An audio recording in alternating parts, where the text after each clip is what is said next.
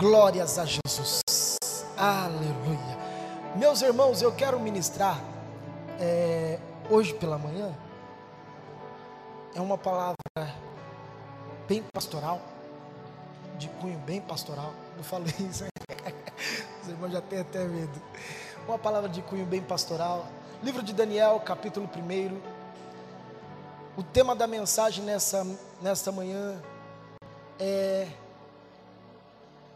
do que você tem se alimentado. Daniel, capítulo 1. Essa mensagem eu não conseguirei concluí-la hoje, tá? Não será possível. Tentei, tentei, tentei, mas não deu. Tá?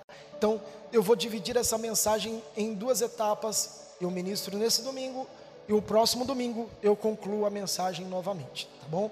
Então, nós vamos fazer em duas etapas para não sobrecarregar, não dar bug na mente e a gente conseguir discernir, se alimentar devagarzinho, sem pressa, entendendo o que Deus tem para poder liberar sobre nós.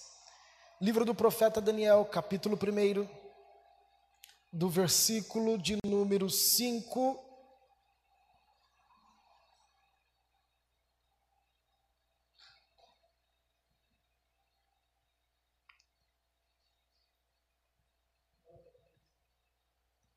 até o verso de número 13. Amém? Acharam? Glória a Deus. Vamos lá. Determinou-lhes o rei a ração diária, outros falam a alimentação. Como é que está aqui? A porção, né? Porção, outros textos, ração, outros alimentação. A alimentação diária das finas iguarias da mesa do rei, ou da mesa real, do vinho em que ele bebia, para que assim fossem mantidos por três anos, ao cabo dos quais assistiriam diante do rei. Entre eles se achavam os filhos de Judá, Daniel, Ananias, Misael e Azarias, filhos de Judá, referência à cidade de Judá, tá? O chefe dos eunucos lhe pôs outros nomes, a saber, Daniel, o de Belsazar, Hananias, o de Sadraque, e Misael, o de Mesaque e o Azarias de Abidnego, de Abidnego. Resolveu Daniel firmemente não contaminar-se com as finas iguarias do rei, nem com vinho, nem com bebida forte. Então pediu que o chefe dos eunucos lhe permitissem que não contaminassem. Ora, Deus concedeu a Daniel misericórdia e compreensão da parte do chefe dos eunucos. Disse o chefe dos eunucos a Daniel: Tenho medo do meu senhor, ó rei, que determinou a vossa comida e a vossa bebida, porque, pois viria ele e o vosso rosto mais abatido do que os dos outros jovens da vossa idade, assim colocarias em perigo a minha cabeça para com o rei. Então disse Daniel ao cozinheiro-chefe, ao, cozinheiro-mor, a quem o chefe dos eunucos havia encarregado de cuidar de Daniel, Ananias, Misael e Azarias, experimenta, peço-te, os teus servos, dez dias, que se me deem legumes a comer e água a beber. Então se veja diante de ti a nossa aparência e a dos jovens com que comem as finas iguarias do rei. E segundo vires, age com o teu servo. 14. Ele atendeu e os experimentou dez dias. Feche os seus olhos nesse momento. Peça para que o Espírito de Deus fale ao seu coração nessa manhã. Você não veio a esse lugar por um acaso, a não ser ouvir a voz do Espírito e sair desse lugar alimentado por aquilo que Deus está liberando nessa manhã sobre este ambiente. Espírito de Deus, fale conosco. Nós nos abrimos ao Senhor plenamente para ouvirmos a tua voz. Tenha liberdade, Senhor, para comunicar ao nosso espírito, à nossa alma, alimentar, ao Senhor, a nosso coração e nos levar à proximidade, à intensidade, à intimidade que o Senhor tem para nós Guarda-nos, Senhor, segundo a tua palavra, que a tua palavra venha como rema ao nosso espírito, que a tua palavra venha, Senhor, nos direcionar, nos alinhar, nos levar à proximidade daquilo que o Senhor tem para nós.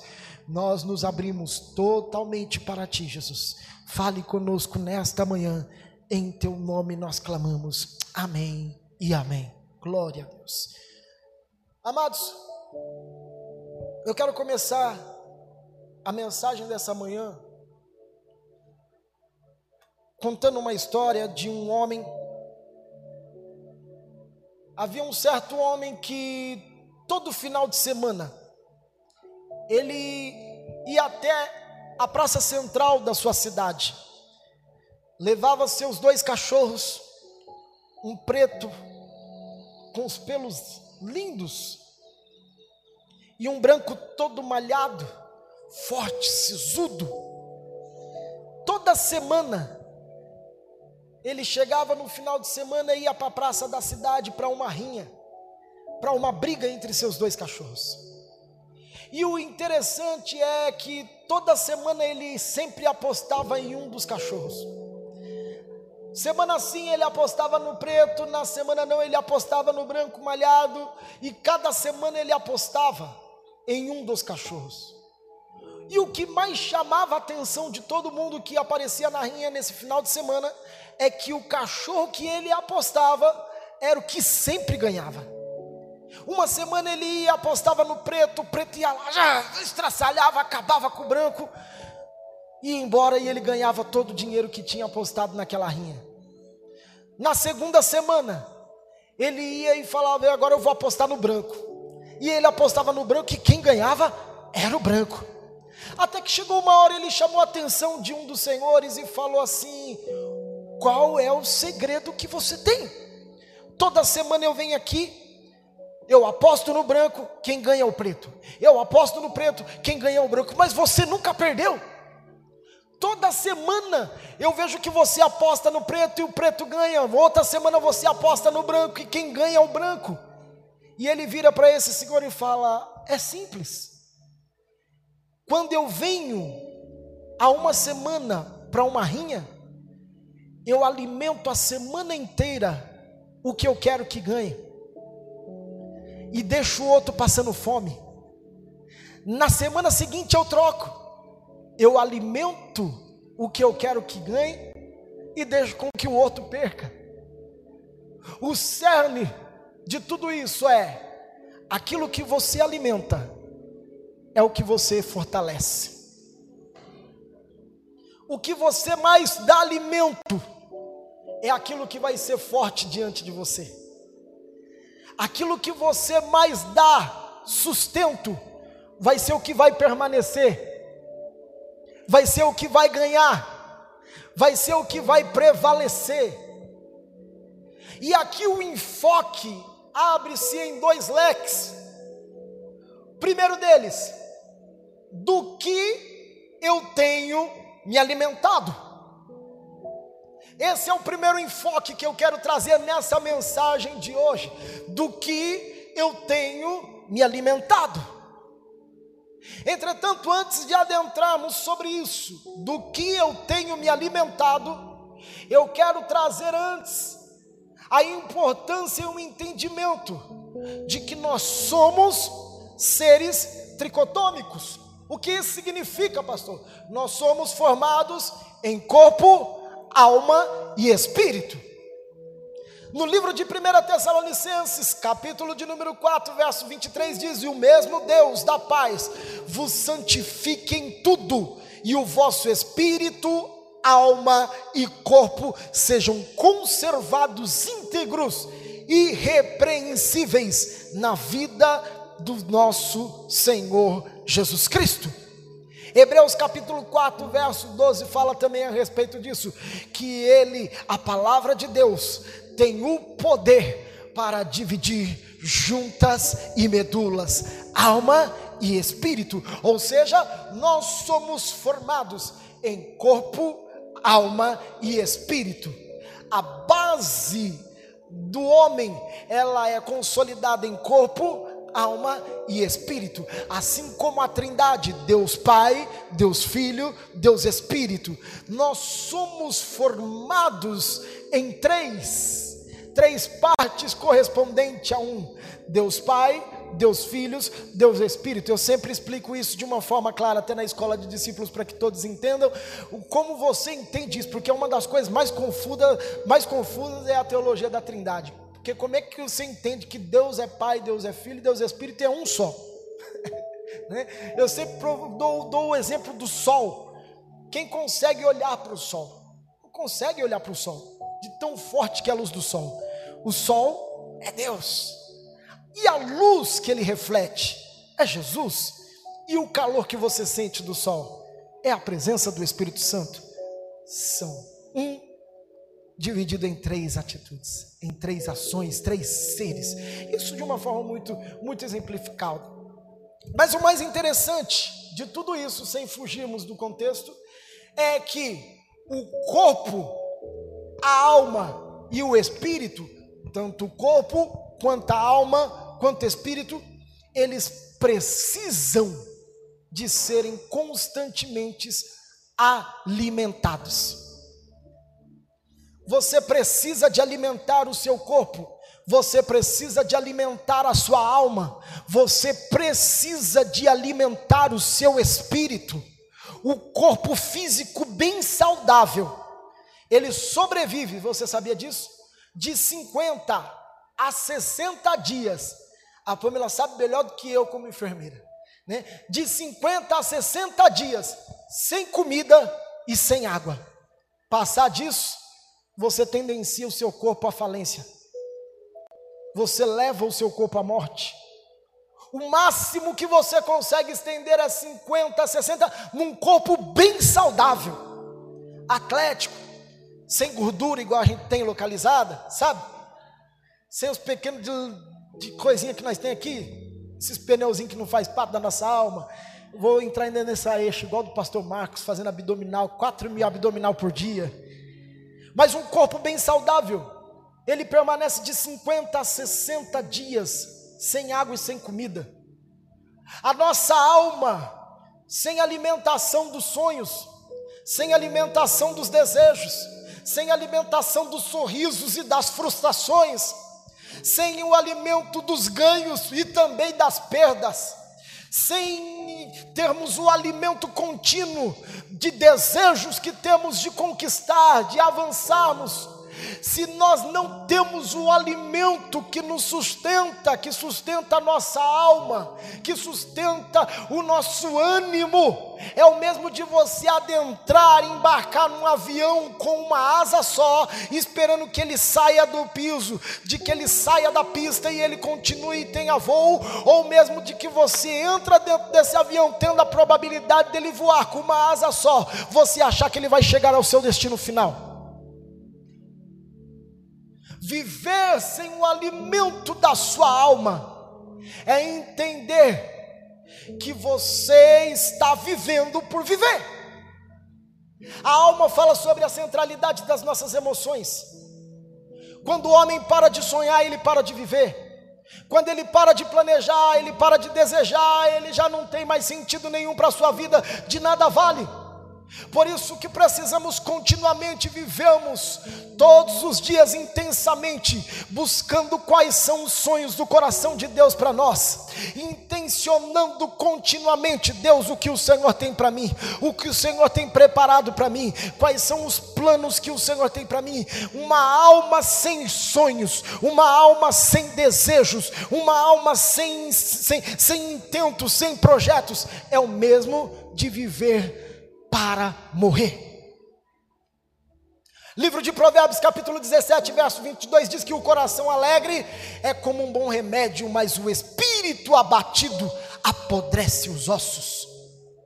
Vive como uma pessoa amargurada, sem ânimo, sem instinto de vida, sem garra, para você ver o que, que acontece. O ânimo dela é todos os dias comido, corroído pela angústia que assola sua alma. E terceiro, um espírito sem alimentação é na certa um suicídio da nossa ligação para com Deus. Como você consegue viver com o seu espírito sem ter interlocução com o seu Criador? Livro de Romanos, capítulo 8, verso 16, mais um pouco de Bíblia. O próprio Espírito, texto Espírito com letra maiúscula. Abre aqui, Romanos capítulo 8, verso 16, para você ver o texto que o apóstolo Paulo, em ensinamento à igreja de Roma, traz. Romanos 8, 16. O próprio Espírito, Espírito com letra maiúscula, faz referência ao Espírito Santo testifica com o nosso espírito, espírito com letra minúscula, o espírito que eu tenho que conecta com Deus, que somos filhos de Deus. Ou seja, quando você perde a identidade de filho, você perdeu a conexão com o espírito. E se você perdeu a conexão com o espírito, você está vivendo uma vida sem alimento sem conexão, sem sustento, e quem caminha sem a direção do Espírito, tendencia a ir de passos largos para o buraco. Porque precisamos ser alimentados constantemente pelo Espírito. Livro de João, capítulo 6, verso 57 diz: Assim como o Pai que vive me enviou, e igualmente eu vivo pelo Pai, também quem de mim se alimenta, por mim viverá. Precisamos continuamente ser alimentados. Ou seja, toda minha alimentação pode afetar e definir a qualidade da minha saúde física, emocional e espiritual. E aqui eu entro, depois de dar esse parâmetro, sobre o contexto do nosso, da nossa da nossa mensagem dessa, dessa manhã. Do que eu tenho me alimentado. Alimentação equilibrada gera saúde equilibrada. A sua alimentação espiritual e emocional definirão os resultados da sua alma e do seu espírito. Grave isso, você é a média das cinco pessoas com que você se relaciona. Daniel Goleman fala a respeito disso. Você é a média das cinco pessoas com que você se relaciona. É o famoso me diga com quem tu andas. É, ao invés de falar que direi quem tu és, direi quem tu serás. Porque você é a média daquilo com que você se relaciona. Caminhe com um homem bom e você será bom. Caminhe com um homem mau e você será mau. Caminhe com quem é espiritual e você discernirá das coisas espirituais. Caminhe com o homem carnal e você se tornará mais carnal ainda. Porque as influências sempre gerarão um governo sobre você. É por isso que precisamos nos alimentar continuamente no nosso espírito, do Espírito de Deus. Quando alimentamos na fonte que é Cristo, a nossa alma alimentada não se torna barganha para o inferno quando temos a nossa alma alimentada, o nosso espírito alimentado, tudo muda, a nossa estrutura muda, as nossas amizades mudam, a nossa comunhão muda. Caminha com uma pessoa que gosta de ler para ver se você não é incentivado a ler. Caminha com uma pessoa que gosta de cozinhar para ver se você não é incentivado a, a, a, a aprender e a cozinhar. Caminha com uma pessoa inteligente para se você ver se você não é estimulado a ir buscar mais inteligência e sabedoria, porque a pessoa com quem nós relacionamos nos faz termos proximidades aquilo que nós mais temos por contato. Se você caminha com quem é inteligente, você vai ficar mais inteligente. Se você caminha com quem é carnal, quem não tem sonhos, com quem não tem projetos de Deus, você ficará mais defasado nessa área da sua vida. Portanto, o primeiro conselho que eu digo para você: escolha bem as suas amizades. Com quem você caminha, quem que você se aproxima. Quem são as pessoas que você quer no seu cerne, no seu convívio? Quem são as pessoas que você quer que te conduzam ao propósito de Deus? Existem pessoas que nunca nos colocarão no propósito de Deus. Ao contrário, sempre nos afastarão daquilo que Deus tem para nós. Entenda que as pessoas com que você se relaciona sempre te levarão a um ambiente que você não deseja. Sabe por quê? Porque as influências governam a nossa vida. As influências governam a nossa vida. Se você for comandado pela mídia, a mídia vai ditar as regras da sua convivência, do seu lar, dos seus filhos, do que você tem que comer. Você já parou para pensar nisso? As pessoas começam com modinha pelo Instagram, pelo Twitter, pelo Facebook. Vai todo mundo hoje para Fernando de Noronha. Uhul! Vai todo mundo para Fernando de Noronha. Que legal, que legal. Mas você é estimulado por aquilo que você viu. Aí ninguém te conta a história que lá em Fernando de Noronha tem um monte de tubarão. Que você paga a diária 30 reais por dia para estar na cidade. É, ninguém fala para você que você tem que pegar não sei quantos aviões e o avião é caro para chegar até lá. Sabe? Por quê? Porque você se torna influenciado por aquilo que você vê.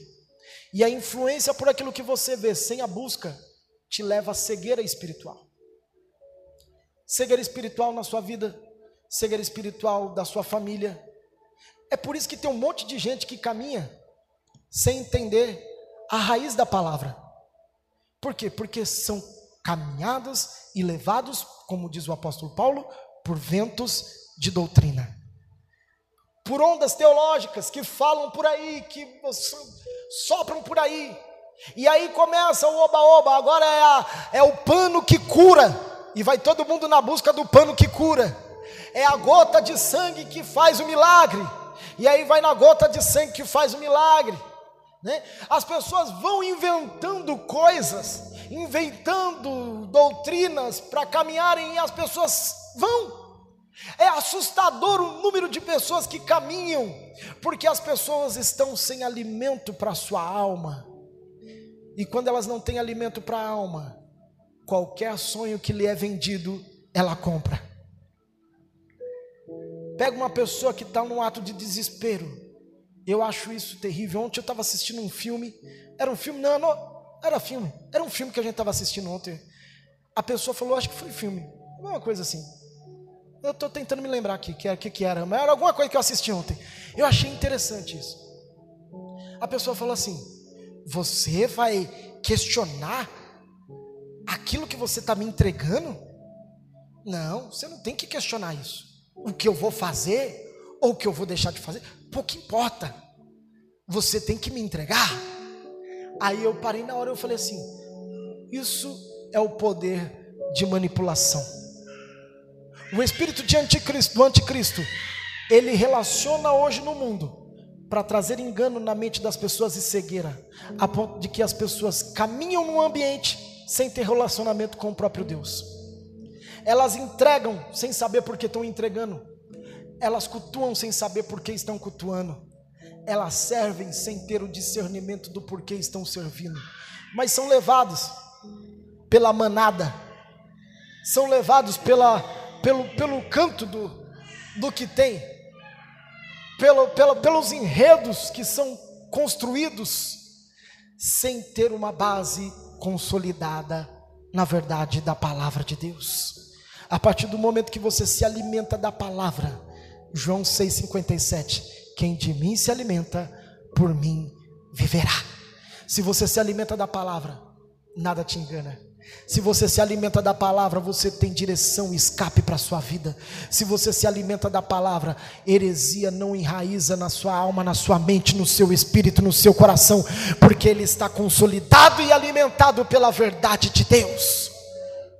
Se alimente daquilo que é sadio do que você tem se alimentado. Daniel, ele é levado à Babilônia, ainda menino. Alguns contextos dizem que entre 17 outros a 14 anos de idade, levado no cativeiro, para que ele pudesse ter um novo ensinamento de uma nova cultura, de uma nova linguagem, de uma nova escrita babilônica. Nabucodonosor II, ele assume e toma Judá por cativo e também Israel por cativo. Ele toma o reino do norte, o reino do sul e leva os cativos para a Babilônia. E dentro da Babilônia ele seleciona homens jovens que tinham boa aparência, que eram homens fortes, homens que sabiam e que tinham a possibilidade de serem doutrinados segundo os padrões da Babilônia. E ele carrega para dentro da Babilônia e ele começa a separar e fala: Olha, encontrei aqui Sadraque, Mesaque, Abidnego, encontrei aqui Misael, Azarias, Daniel, vem para cá vocês, que houve alteração do nome deles, trouxe eles e falou: Olha, a partir de agora vocês serão é, treinados para serem parte da estrutura governamental de Nabucodonosor. Aqui vocês vão aprender a linguagem, vocês vão aprender a escrita, vocês vão aprender a fala, vocês vão aprender a cultura dos babilônicos. Aqui vocês vão ser construídos, enraizados, aqui vocês vão ter um entendimento de como é que caminha aqui Nabucodonosor. E eles falaram: Ok, tudo bem, eu estou aqui dentro da Babilônia, me tornei escravo, me tornei cativo, e no primeiro embate que eles tiveram, foi: olha, a partir de hoje vocês vão comer das iguarias finas que o rei proporcionou. Aí foi o primeiro impacto. Daniel falou assim: olha, eu não como da mesa do rei. Estranho que quando você lê o contexto, estuda os 12 capítulos do livro de Daniel, você acha estranho o fato dele não querer se alimentar, mas aceitar ser parte do governo? Já pensou nisso? Já parou para raciocinar? Ele foi levado cativo, aceitou ser parte do governo, ser treinado por Nabucodonosor, mas ele não aceitou sentar e comer as mesmas iguarias da mesa do rei. Primeiro, porque as finas iguarias do rei eram alimentos proibidos pela lei de Moisés. Levítico capítulo 11 faz uma enumeração a respeito das alimentações que o povo judeu poderia ter por alimento ou não. E ali tinha na mesa do rei alimentos que eram proibidos, porque pecado sempre será pecado e não há alteração disso prática pecaminosa e o que é errado é errado e sempre foi errado e não tem mudança. Não é a mesa do rei que vai mudar a iguaria que lhe é oferecido. Não é o ambiente que você convive que vai mudar a iguaria que lhe é oferecida. O mundo hoje continua oferecendo iguarias pecaminosas. E o problema é: se você se assenta, você se torna coparticipante. Se você se alimenta, você se torna coparticipante. Ah, mas pastor, passar a perna numa nota fiscal tem algum problema? Eu estou aqui sendo defasado nisso. Pecado é pecado do mesmo jeito, desde a época de Daniel, na época de Adão até a época de hoje, continua sendo o mesmo, porque o nosso Deus não mudou, ele continua sendo o mesmo ontem, hoje e será eternamente. Ah, pastor, mas agora virou comum casar e se divorciar. Casar e se divorciar é certo, é correto, tá tudo certo, tá tudo ok. Ah, não tem nada a ver, o pecado nada a ver, né? Casar e se divorciar hoje está tudo certo, está tudo correto, está tudo legal, está tudo certo. Isso daí, o que se tornou pecado por muito tempo, já foi banalizado pode não se considerar pecado, mas se torna-se imoral. Eu estava conversando esses dias com uma pastora a respeito de uma, uma, uma audiência que eu tive. E eu falei para ela: o fato não era errado, mas era imoral. E a gente às vezes confunde isso, porque o nosso caráter precisa ser ilibado segundo a palavra de Deus nós precisamos ser bíblicos. O grande problema da nossa geração é que trocou a palavra pelos seus conceitos filosóficos, seus pensamentos e os seus ideais.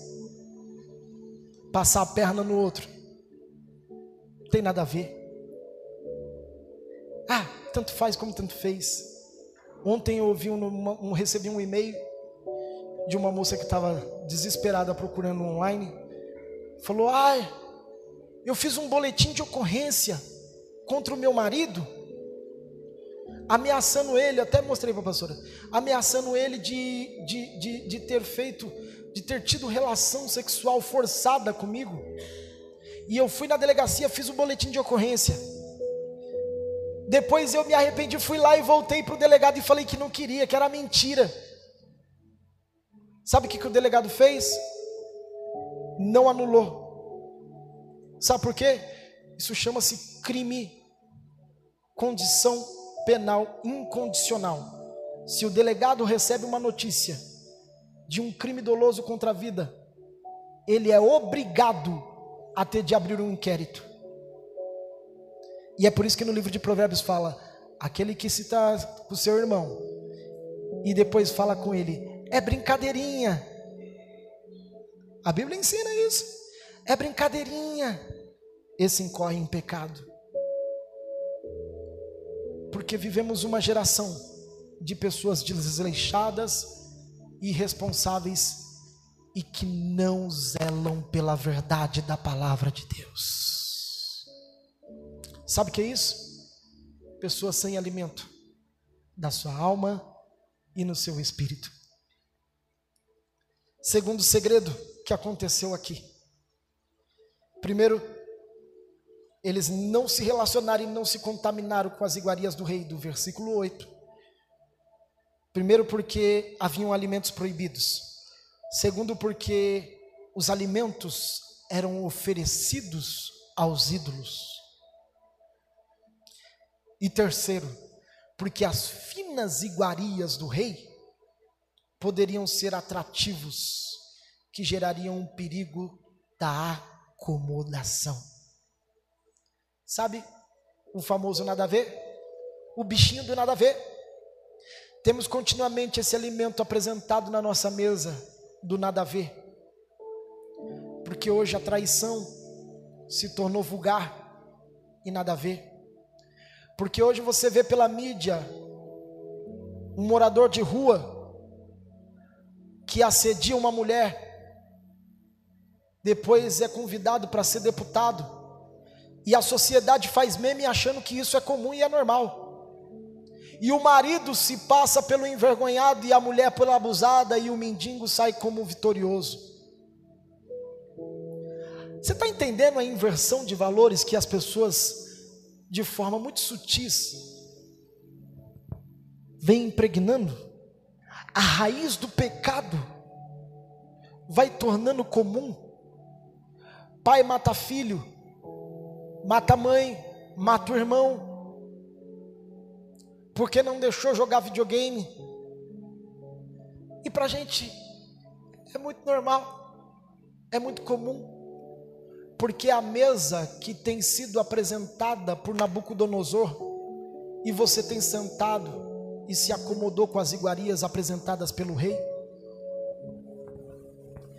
você compra, não paga, e ainda brinca: devo, não nego, pago quando puder, e acha muito comum.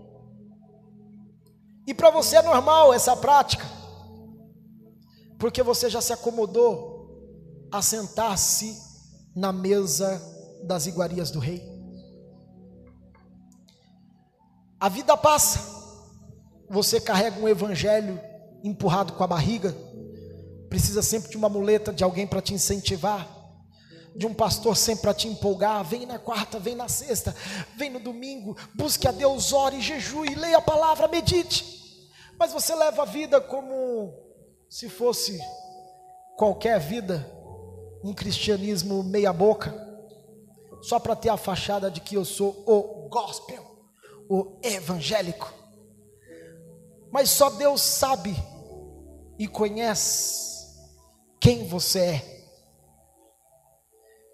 E quando chegar o dia do, do acertar das contas, de Mateus 24, quando chegasse diante do Mestre e falar: Apartai-vos de mim, porque eu não vos conheço, a sua alma vai ruir de, de amargor, dizendo: Senhor, eu preguei no teu nome eu falei em novas línguas, eu curei, eu evangelizei, eu fiz milagres.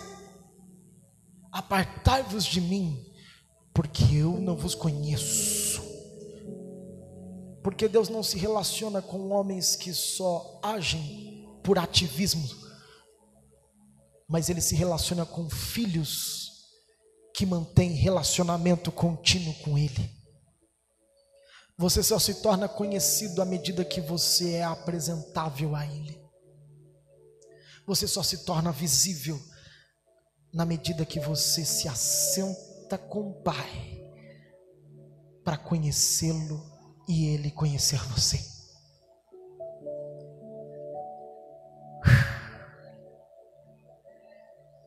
A nossa alma, ela é facilmente enganada pelas iguarias do Rei,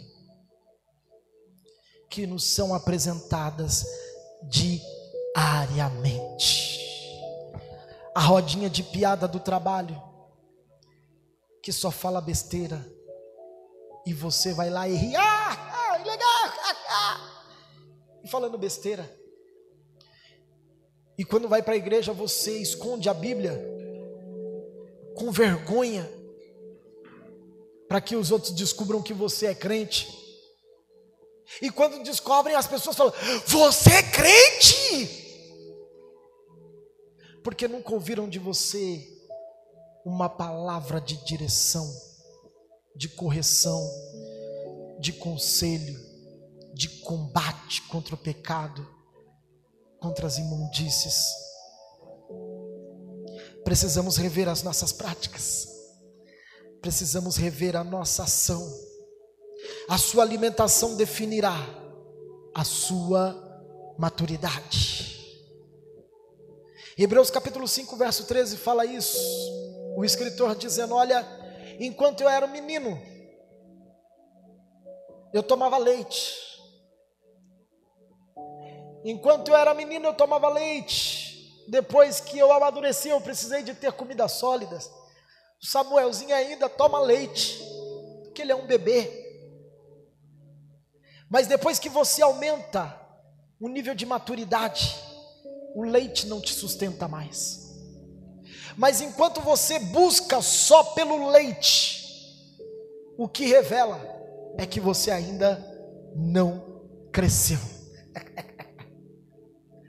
ah, eu venho na igreja, pastor.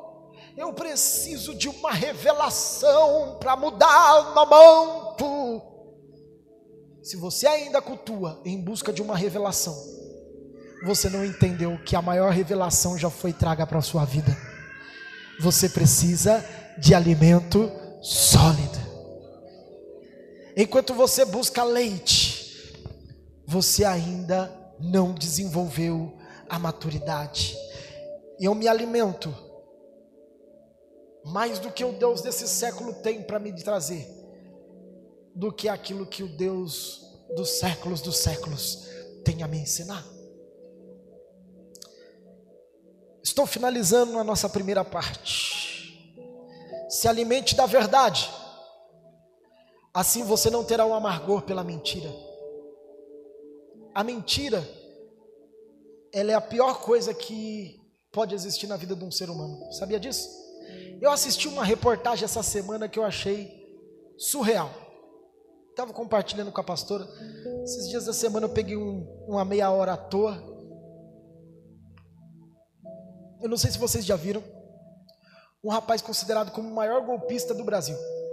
Pensa, Rodrigo o cara conseguiu enganar tanta gente, tanta gente. Não sei se ele já, ele já foi para tudo quanto é que é mídia, escreveu livro agora.